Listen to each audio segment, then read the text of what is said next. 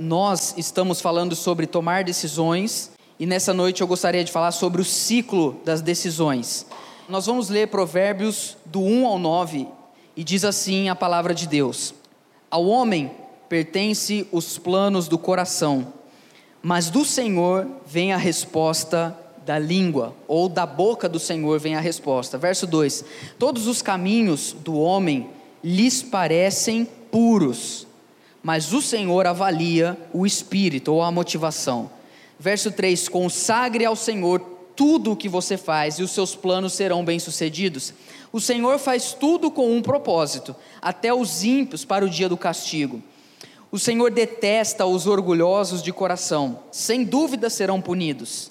Com amor e fidelidade se faz expiação pelo pecado. Com o temor do Senhor, o homem evita o mal. Quando os caminhos de um homem são agradáveis ao Senhor, ele faz que até os seus inimigos vivam em paz com ele. É melhor ter pouco com retidão do que muito com injustiça. Em seu coração, o homem planeja o seu caminho, mas o Senhor determina os seus passos. Então, nós vamos falar hoje sobre o ciclo das decisões. Quem aqui é bom em tomar decisão? Levanta a mão. Quem aqui não é bom em tomar decisão? Levanta a mão.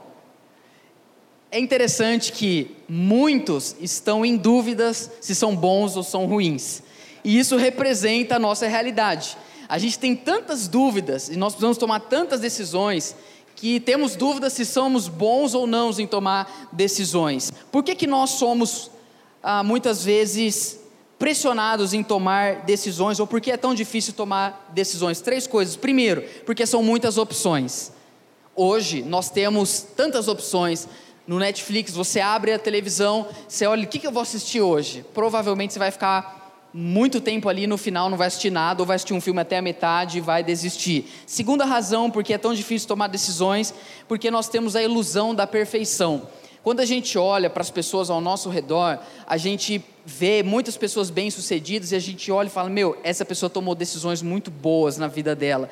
E aí a gente olha para a nossa vida e parece que as decisões que a gente veio tomando não são boas. Eu estava ouvindo o Flávio Augusto dar uma entrevista no Pânico, na rádio, essa semana, e ele falou como que foi a grande virada da vida dele. Para quem não sabe, é, um, é um, um grande empreendedor aqui do Brasil. E ele falou assim que ele conseguiu romper na carreira dele entrando no cheque especial.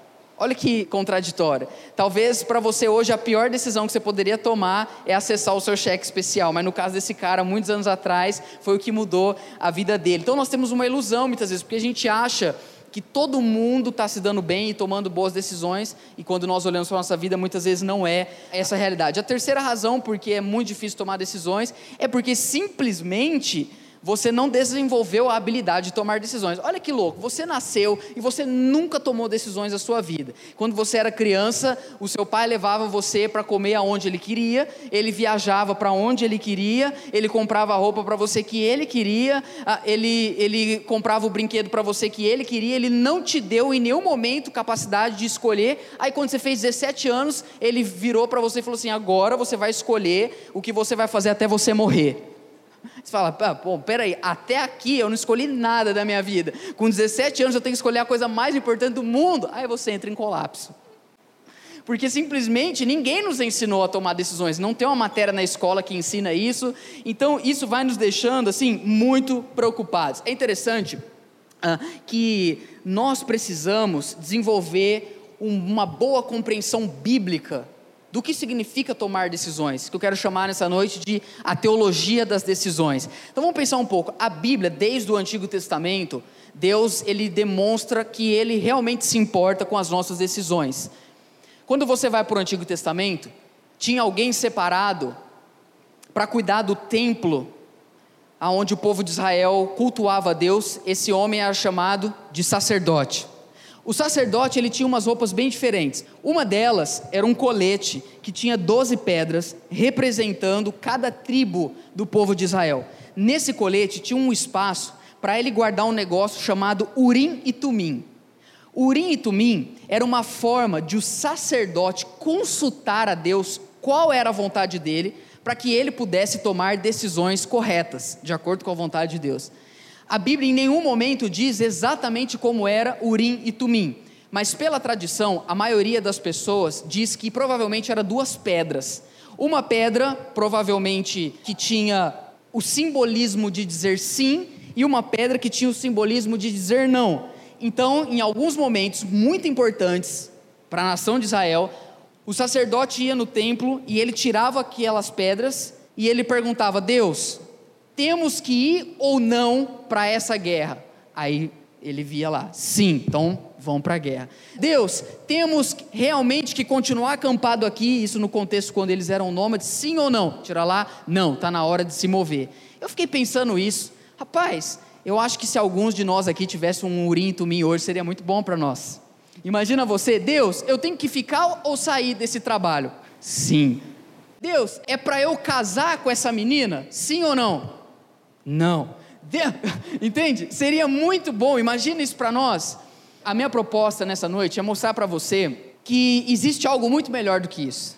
Existe algo muito melhor do que nós termos um mecanismo de lançarmos sorte para saber qual é a vontade de Deus para a nossa vida. Até porque a gente tem alguns conceitos errados sobre tomar decisão. Eu vou dizer quatro. Primeiro conceito errado que nós temos sobre tomar decisão. Primeiro, nós queremos tomar decisões que durem a vida toda. A gente quer decidir: será que eu compro esse apartamento?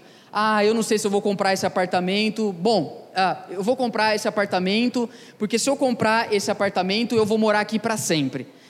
Quem falou para você que as decisões que você toma hoje necessariamente tem que ter um impacto na sua vida inteira? Quando a gente fica pensando dessa forma, que as nossas decisões vão impactar a nossa vida inteira, deixa eu dizer algo para você: no fundo, no fundo, é porque você quer ter o controle da sua vida. Se você pudesse tomar uma decisão que você soubesse que você nunca mais ia precisar consultar a Deus para saber a vontade dele, sem você perceber, é que no fundo, no fundo, você queria ser autossuficiente e não precisar mais de Deus para saber a vontade dele. Deixa eu dizer algo para você: não existe um cristão saudável e verdadeiro que sabe exatamente o que Deus quer dele até o último dia dele nessa terra. Ninguém sabe. É, deixa eu dizer algo para você: ninguém sabe o que Deus quer de nós até o nosso último dia nessa terra. Essa é a primeira coisa errada que nós temos em concepção sobre tomar decisões. A segunda é que nós queremos tomar decisões que não são necessárias a gente fica assim, mas e se aquele cara me fizer aquela proposta de emprego, eu aceito ou não? Ele não fez a proposta para você. Entende?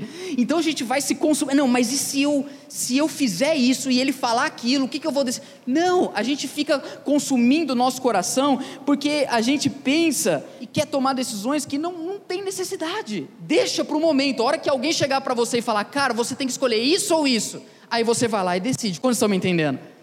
A terceira coisa errada a respeito de decisão: nós queremos decidir como se tudo dependesse de nós. Deixa eu dizer algo para você: isso não é bíblico. Eu me entristeço porque muitas vezes eu vejo pessoas falando da Bíblia e jogando toda a responsabilidade para os cristãos nas escolhas deles. Eles dizem o seguinte: as suas escolhas vão determinar o seu futuro. Deixa eu dizer algo para você: não é verdade. Não é verdade as suas escolhas não vão necessariamente determinar o seu futuro. Sabe por quê? Porque Provérbios, capítulo 16, versículo 1 diz assim: Ao homem pertence fazer os planos, mas a resposta vem é da boca do Senhor. O verso 9 diz o seguinte: Em seu coração o homem planeja o seu caminho, mas é Deus quem determina os seus passos. Eu não gosto quando nós olhamos para a vida cristã e a gente pensa que as nossas decisões, elas tem mais poder do que a direção de Deus para a nossa vida. Pedro, quer dizer então que eu não preciso tomar nenhuma decisão? Não. Porque não é só Deus que faz e não é só você que faz. É você junto com Deus. Mas deixa eu dizer algo para você. A decisão mais importante para a sua vida foi Deus quem tomou em primeiro lugar. Então, tudo que você for decidir daqui para frente é uma resposta a respeito daquilo que Deus vai fazer. Aliás, eu diria algo para você. A gente pensa que as decisões mais importantes da nossa vida são as grandes decisões. Não são. As decisões mais importantes da nossa vida são as decisões diárias. Presta atenção nisso. As decisões mais importantes da nossa vida é aquela que todo dia eu penso: vou buscar a Deus, vou viver em integridade, vou ser uma pessoa honesta, vou ler a Bíblia, vou ajudar alguém. Essas decisões são as mais importantes da sua vida. Quantos estão me entendendo? Quarto e último conceito errado que nós temos a respeito de decisões. Deus tem prazer em esconder a vontade dele para a nossa vida. Eu já pensei isso. Já pensou isso? Cara, por que, que Deus não me fala? Por que, que não aparece o Gabriel no meu quarto e fala, Pedro, eis que te digo? Você já reparou que tudo que a gente queria é um profeta na nossa vida? A gente queria um profeta que olhasse para nós e falasse: Ó, eis que Deus manda te dizer, a partir de hoje, saia desse trabalho, se case com a fulana, vá morar naquele bairro, comece esse negócio que você tem sonhado, guarde tanto no banco. Meu, meu amigo, o que você quer não é Deus, você, o que você quer é um vidente, você quer um, é uma cartomante. Entende? Se você quiser isso, você tem outras religiões que vão te ajudar melhor. Deus não funciona assim. Outra coisa, Deus não tem prazer em esconder a vontade dele. Acontece que Deus só vai te revelar hoje o que você realmente precisa saber. Deus não vai te revelar algo que você não está preparado para saber. Jesus, ele estava pregando, e a Bíblia vai dizer que ele ia ensinando por parábolas, conforme os ouvintes tinham capacidade de entender. Tem coisa que se Deus revelasse para você hoje, você largava tudo que você está fazendo, quando você não deveria largar. Mas isso irrita a gente porque a gente precisa saber o spoiler do fim da nossa vida. A gente não sabe caminhar sem ter todas as certezas. A gente não sabe caminhar sem saber exatamente como as coisas vão acontecer. Sabe por quê? Porque você e eu somos orgulhosos e queremos ser os próprios donos da nossa vida. Quando é mais fácil para a gente descansar em Deus se a gente soubesse do nosso futuro, do que descansar em Deus por saber que Ele está cuidando de nós. Eu quero hoje te ajudar a tomar decisões na sua vida. E para isso eu vou trabalhar em cima de Provérbios capítulo 16, o que eu estou chamando do ciclo das decisões. Qualquer decisão que você tomar na sua vida, eu diria que esse ciclo vai envolver. A primeira parte desse ciclo, quando você vai tomar decisões, é orar. Olha que interessante, se você olhar o Provérbios capítulo 16, o verso 1 já vai dizer: o homem pertence, ao homem pertence os planos do coração, então não está errado planejar, não está errado sonhar, não está errado pensar, mas a resposta vem do Senhor, ou da boca do Senhor. Agora, o que, que acontece hoje? A gente toma uma decisão e aí a gente vai orar. A gente toma uma decisão e liga para o pastor: Pastor, por favor, acabei de fazer isso, ora aí para as coisas darem tudo certo. Aí fala: Meu amigo, você chegou tarde. Você tinha que ter falado para a gente orar antes de você tomar a decisão. Sabe, a gente cria um grupo no WhatsApp e escreve assim: novos projetos. Aí a gente coloca Deus nesse grupo. Aí você manda todos os projetos para Deus, aí aparece assim: Deus saiu do grupo. E você insiste e quer continuar naquele projeto. Tem muita coisa que a gente ia resolver na nossa vida se a gente orasse em primeiro lugar. Se a gente buscasse. Agora, por que, que a gente não ora? E o medo de Deus falar: Eu não estou nesse negócio. Você está disposto a falar para Deus que você quer tomar uma decisão, que você quer mudar algo na sua vida e Ele fala assim: ah, não. Deus, mas como assim? Deus é uma oportunidade única, o Senhor não está entendendo, eu vou fazer, eu sei que o Senhor vai me abençoar, porque aonde eu pisar, as plantas dos meus pés me será dado por ele. Cita a Bíblia para Deus. Você fala, meu amigo, você não está entendendo. O melhor lugar para você estar não é na melhor empresa, não é no melhor país, não é na melhor rua da cidade. O melhor lugar para você estar é no centro da minha vontade.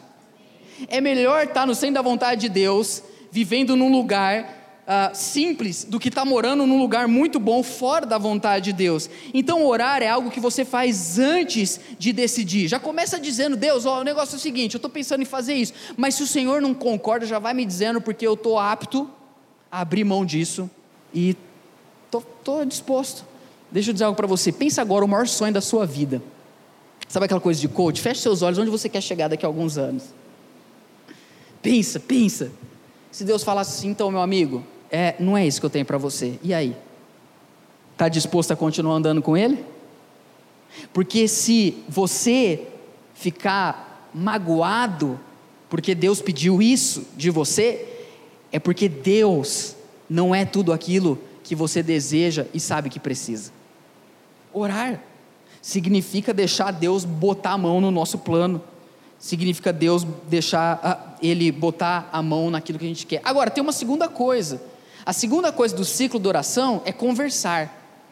É interessante que em Provérbios, capítulo 16, a palavra de Deus, ela vai dizer no verso 2 o seguinte: Todos os caminhos do homem lhe parecem puros, mas o Senhor avalia o espírito.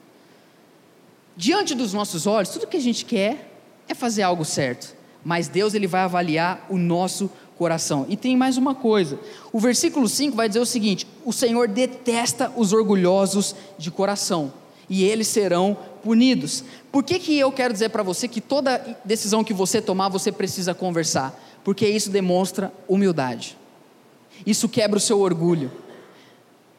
Isso vai mostrar para as pessoas que você não quer tomar uma decisão sozinha, porque você está disposto a su se submeter. Deixa eu dizer algo para você: a gente poderia se privar de muitos erros da nossa vida se antes da gente agir a gente tivesse conversado com alguém. As decisões mais importantes da minha vida eu conversei antes com alguém de tomar elas. Antes de eu me casar, eu falei com meu pai: Pai, eu estou pensando em pedir a minha namorada em casamento. E eu sei que essa decisão ela é muito importante. E eu quero saber uma coisa: o que o Senhor acha sobre isso? Eu me lembro, eu estava aqui no fundo desse salão e no meu coração eu tinha pensado: se o meu pai se opor, alguma coisa vai acontecer. Porque eu não vou tomar decisões sem antes conversar com pessoas certas. Agora, o problema é que a gente quer casar e aí a gente vai perguntar a opinião do nosso tio que divorciou seis vezes. Porque vamos pedir e conversar com pessoas erradas. Três tipos de pessoa que você precisa conversar antes de tomar uma decisão. Vocês estão comigo, gente? O primeiro tipo de pessoa, alguém de sucesso naquela área. Isso demonstra humildade. A Bíblia fala que Deus se opõe aos orgulhosos. O que, que você quer fazer? Ah, eu quero abrir o meu próprio negócio. Ok. Você já conversou com alguém que teve prosperidade, que foi bem naquela área? Não, nunca conversei, mas eu também não preciso, porque eu já li dois livros. Meu amigo, Ler livros não, não transforma, ah, não molda o caráter de ninguém. Nós precisamos ter pessoas perto de nós. Agora, por que a gente não quer? Porque quem sou? Ah, eu não vou pedir opinião de ninguém. Eu sei o que é melhor para mim. O primeiro tipo de pessoa é alguém experiente na área. O segundo tipo de pessoa que nós precisamos conversar é uma autoridade espiritual. Se você realmente é um discípulo de Jesus, se você realmente é alguém que serve a Deus, você tem que ter uma autoridade espiritual na tua vida. Quem é a sua autoridade espiritual? Eu estou falando de Bíblia. A Bíblia, ela parte desse princípio. Deixa eu dizer algo para você, gente. Por que que hoje a gente prefere, em vez de estar tá inserido numa igreja local, a gente prefere assistir o Ed Renekiewicz no YouTube? Porque o Ed Renekiewicz, que é muito bom por sinal, ele não vai pôr a mão no seu peito e falar, ah, eu acho que você não deve fazer isso porque ele não é uma autoridade espiritual sobre a tua vida. Nada contra, eu acho que você tem que ouvir mesmo boas pregações na internet, mas você, quem é o seu pastor? Essa é a pergunta. E ninguém vai, eh, ninguém vai, eu vou me eleger, ó, eu sou o seu pastor. Você elege quem é a sua autoridade espiritual. Quem é a pessoa que você sente e fala, eu estou pensando em fazer isso? Me dê a sua opinião. Agora, nós vivemos num contexto de igreja que para nós é insuportável um pastor falar algo para a gente. Por quê? Porque a gente sabe tudo. Porque nós somos altamente espirituais. Porque, afinal, a gente lê o versículo do dia no YouVersion app. Entende? Para que eu vou precisar de um cara, de um pastor? Não precisa ser eu, pode ser outro, pode ser o meu pai, pode ser qualquer. Mas qual é a autoridade espiritual na sua vida? Quando você vai para a Bíblia, as grandes decisões eram tomadas buscando a direção de Deus através dos homens. Não, Pedro, mas eu, eu, é, eu é só eu e Deus, eu não preciso de homens. Porque entre eu e Deus somente há um mediador. Meu amigo, para com isso. Sabe o que é isso? Orgulho. A terceira pessoa que você precisa buscar e conversar antes de tomar decisões é com alguém mais velho. Mais velho mesmo. Alguém mais velho do que você. O problema hoje é que a gente está com 18 anos e a gente acha que ele caducou, ninguém pode me ensinar. Sabe, a gente não tem amizades com pessoas mais velhas, a gente só quer andar no nosso gueto, a gente só quer ter os amigos da nossa idade. Quem são as pessoas mais velhas que você ouve? Preste atenção nisso. Se você for olhar para a palavra de Deus, o tempo todo Deus está nos ensinando a, a honrar os mais velhos. Gente, eu pego meu carro às vezes, vou para São Paulo, ou às vezes pego ônibus, vou para São Paulo, marco um encontro com alguém muito mais velho do que eu na minha área para fazer uma pergunta. Um tempo atrás eu peguei o ônibus, fui lá para São Paulo para conversar com um pastor que eu admiro muito, e e eu estava preocupado com uma questão, e eu disse para ele assim: Olha, como que eu posso realmente não desistir de Deus na minha vida? A pergunta foi essa. Como que eu realmente posso chegar na sua idade e continuar em alto nível como você está? Ele olhou bem para mim e o que ele disse para mim em livro nenhum, eu poderia ter lido isso, mas não ia ter o impacto, porque livros não substituem pessoas. Youtubers não substituem mentores. Pastores virtuais não podem discipular ovelhas reais. Aquele homem olhou para mim e ele disse o seguinte: nunca se esqueça, você não se relaciona com um movimento, você não se relaciona com uma placa de igreja, você se relaciona com uma pessoa. Jesus é uma pessoa e Ele está com você todos os dias. Eu ouvi aquilo, eu falei, não, eu quero entregar minha vida para Ele agora também aqui, se você puder orar. Ah, conversar com pessoas mais velhas. A gente olha, a gente não dá nada para as pessoas, porque o nosso estilo, porque elas não. Meu amigo, para de ser arrogante, para de ser prepotente, para, para de pensar que você não depende de ninguém. Deixa eu dizer algo para você: sozinho, o único lugar garantido que tem para você chegar é o fracasso. Eu gosto quando ele chega, ele diz o seguinte: Como é que o senhor está, Otacílio? Ele olha para nós e fala assim: Eu estou melhor do que eu mereço. Aí ele tem um acréscimo, ele fala assim: Mas se melhorar, melhora mais ainda. Então, a gente precisa ouvir. Você só vai saber envelhecer se você aprender a ouvir os velhos. Nós vamos conversar, porque aonde, preste atenção, você está querendo ir, muitas pessoas já foram e estão voltando, e elas podem trazer para você direcionamento de Deus. Saia da superficialidade.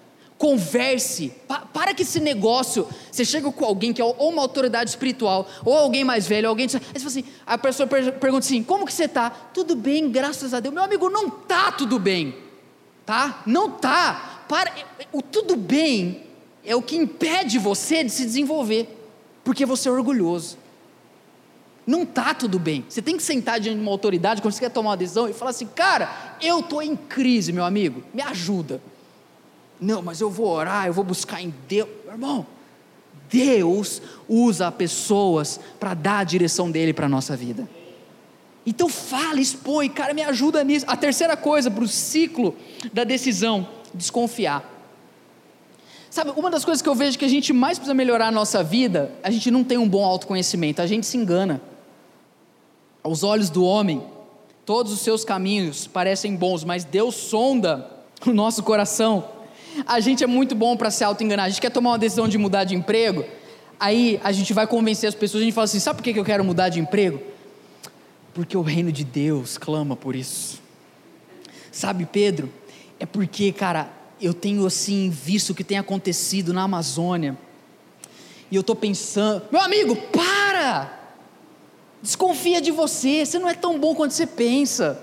Eu lembro uma vez que eu sentei com um cara numa padaria, uns quatro anos atrás ele chegou para mim, olha a conversa, falou assim, cara, Deus tem me chamado para a obra dele, por esse mundo. Aí eu já, nossa, é? ele era da minha igreja, eu falei, é mesmo? Ele falou, cara, Deus colocou uma nação no meu coração, e eu tenho uma paixão por essa nação. Quando eu olho para eles, eu penso, eles precisam de Deus. E cara, e é interessante porque tudo que eu vejo dessa nação, Deus toca no meu coração. Aí eu já estava Sim, já está até envolvido ali na conversa. Falei, é mesmo, cara? E para qual cidade você está pensando ir? Ele falou, Orlando, Estados Unidos, Deus está me chamando para lá. Falei, meu amigo, o Mickey já foi evangelizado, cara. Realmente, Orlando, é Orlando que queima no seu coração? Para de se auto-enganar. Ah, quer dizer então que Deus não chama ninguém para Orlando, Pedro? Não, para Orlando ele pode chamar. Agora eu não estou ouvindo ninguém falando, oh, Deus está me chamando para Zâmbia. Deus está me chamando para Moçambique. Isso aí eu não ouço. Por quê? Porque a gente não desconfia do nosso coração. A gente realmente cria algo para nós e a gente vai tomar uma decisão pensando assim, não, porque para, você primeiro, chegou o momento de você colocar você mesmo no banco dos réus. Chegou na hora de você colocar você deitado no divã pegar uma caderneta, coloca você na sua frente e começa a fazer algumas perguntas quando você quiser tomar uma decisão. É isso que Provérbios está falando. Aos nossos olhos, a gente acha que tudo é bom. Faça algumas perguntas para você, do, do, tipo assim: do que, que você quer fugir para tomar essa decisão? Por que, que você quer tomar a decisão? Você tem medo do quê? O que realmente você quer ganhar tomando essa decisão? A gente precisa parar de criar essas coisas no nosso coração, desconfiar. Deus, eu lembro uma vez que eu estava conversando com a Suzana, e aí aconteceu uma situação, eu fiquei um pouco decepcionado ah, com, com algo que eu tinha feito, tinha dado uma palestra e a pessoa chegou no final e falou assim para mim, e agora eu vou abrir meu coração aqui para você, você faz o que você quiser, que eu vou falar. A pessoa falou assim, cara, gostei muito do que você falou, tudo, só que eu não tinha gostado. E eu fui para minha casa triste. Aí eu cheguei para Suzana e falei, Suzana, olha como é o meu coração. A tristeza pela minha performance é maior do que a minha alegria em saber que alguém foi abençoado pelo que eu falei. Sabe por quê? Porque na verdade o que o meu coração quer é a aprovação das pessoas. Para que esse negócio de achar que você é bonzinho, que você quer tomar as decisões pelo reino. Para, quem você quer enganar? Você mesmo. Você não é o Cristo. Eu sei, isso dói. Quando você começar a se analisar, você vai perceber duas coisas: que tem coisa errada nas suas motivações, mas também tem coisa boa, eu sei disso. Então, toda vez que você quiser tomar uma decisão, olhe para Jesus. Preste atenção, confie em Deus e desconfie de você. Quando você se tiver se achando assim, o melhor cara desse mundo, olhe para Jesus. Sabe, tem dia que a gente fala, mano, eu sou top. Não, eu sou demais. Eu me, se eu pudesse, eu, eu me seguia no Instagram, me dava like e me compartilhava. Porque olha isso que eu falei. Caramba, velho. Eu, se eu fosse patrão, me contratava. Tem dia que você está assim. Aí você olha para Jesus. Você fala: Meu Deus, sou muito ruim, cara. Olha Jesus. Agora, tem um dia também que você vai acordar e falar: Velho, eu acho que eu não vou nem levantar da cama hoje. Eu não sou ninguém. Quem sou eu para tomar essa decisão? Olha o tamanho desse projeto, olha o meu tamanho. Nesse dia, você também olha para Jesus. Porque quando a gente olha para Jesus, a gente sabe caminhar entre o orgulho e o autodesprezo. Porque nele a gente encontra a aprovação de Deus, mas nos lembramos que somos pecadores, amados por Ele e capazes de realizar a obra dele na nossa vida. A quarta e última etapa de você tomar uma decisão é você agir. Porque eu não sei você, mas eu sou muito bom em planejar agora em executar. Uma vez um menino chegou para mim e falou assim: Cara, eu amo comprar livros. Eu perguntei: E ler? Você também gosta? Cara, eu tenho um planejamento, eu tenho. É, legal, mas você está fazendo? Quantas coisas você já não arquitetou na sua cabeça para fazer? Até vender trufa no ônibus você já pensou. Você fez? Quantas coisas você falou, eu vou fazer isso, tá, e aí? Se você orou, conversou, desconfiou de você, entendeu realmente as suas inclinações, então deixa eu dizer algo para você: chegou a hora de agir. Chegou a hora de você, por fé, falar: Deus, o Senhor está nesse negócio. Pessoa, ah, mas deixa eu te dizer algo: você nunca vai ter 100% de certeza. Isso que dói na gente. Você nunca vai ter 100% de certeza. Talvez você tenha 99%, porque o 1% é a fé para sair do barco e andar sobre as águas. Agora, a decisão sua é sair do barco. Deus não tem compromisso, Ele não te puxa do barco, mas se você sair, Ele te faz andar sobre as águas. Chegou o momento de agir, da gente realmente tomar a decisão da nossa vida. Agora, talvez, não, talvez é hora de esperar.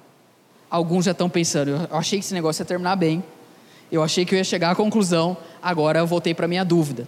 Tem uma pedra para jogar aí para ver se é sim ou não? Sabe o que é melhor do que você ter uma pedra para jogar sim ou não? Deus não quer que você adivinhe a vontade dele. Deus quer que você caminhe junto com ele. E ele vai te revelando. Você não tem as pedras do urim e tumim, mas você tem a palavra de Deus, o Espírito Santo, um pastor sobre a tua vida, amigos ao seu redor e uma igreja pergunto para você: você quer duas pedras? Ou você quer caminhar junto com Deus? Por que, que é um ciclo? Porque a partir do momento que você age ou espera mais um pouco, você continua orando. Você nunca vai parar. Esse ciclo aqui ele não tem fim. Para eu terminar, é interessante o versículo. Se você for pegar Provérbios 16, do 1 ao 9, você vai ver que tem um parênteses. O verso 1 e o verso 9, eles falam absolutamente a mesma coisa, e o que está no meio é tão importante, mas muitas vezes a gente não, não, não entende isso. Mas olha que legal que diz o versículo de número 6: Com amor e fidelidade se faz expiação pelo pecado. Com temor do Senhor, o homem evita o mal. Quando eu vou pregar um texto, gente, eu gasto a minha semana inteira lendo o texto. Eu leio, eu releio, eu treleio, eu quadrileio, eu quintoleio, eu leio, eu leio, até esse texto entrar no meu coração, mudar a minha vida e eu vim aqui pegar ele para você. Esse versículo 6, eu não entendi ele por um, uns bons dias essa semana. Qual era o propósito desse versículo no meio desse assunto sobre tomar decisões? Que, que do nada Salomão, que escreveu Provérbios, diz isso. O que, que tem a ver de espiar pecado? E aí, refletindo e orando, eu entendo que Deus diz para nós essa noite. As decisões erradas que você vai tomar na sua vida não são capazes de anular a decisão que Jesus tomou por você, de perdoar você dos seus pecados, de limpar você dos seus erros e de estabelecer um projeto para a sua vida. O que eu quero dizer com isso? A decisão mais importante que a gente tem que tomar é ter temor no nosso coração. E temor é orar, é conversar, é desconfiar e agir. Mais importante do que os passos desse ciclo não é o que você faz, mas é quem você é. Você provavelmente e eu vamos tomar algumas decisões erradas na nossa vida, mas elas não são o suficientes para nos tirar do centro do propósito de Deus para a nossa vida, porque Ele vai nos corrigindo no caminho. Sabe o que eu quero dizer para você nessa noite? Não tenha medo de tomar decisões. Não fique preocupado. Não fique ansioso. Sabe por quê? Porque Deus é que está guiando os seus passos. É Ele quem está direcionando você. Se você o teme, e se você leva a sério esse negócio de seguir a Jesus, cara, deixa eu dizer algo para você. Fica de boa na lagoa. Fica tranquilo, cara. Deus está guiando você. Não tenha medo. Relaxa. Deus está com você.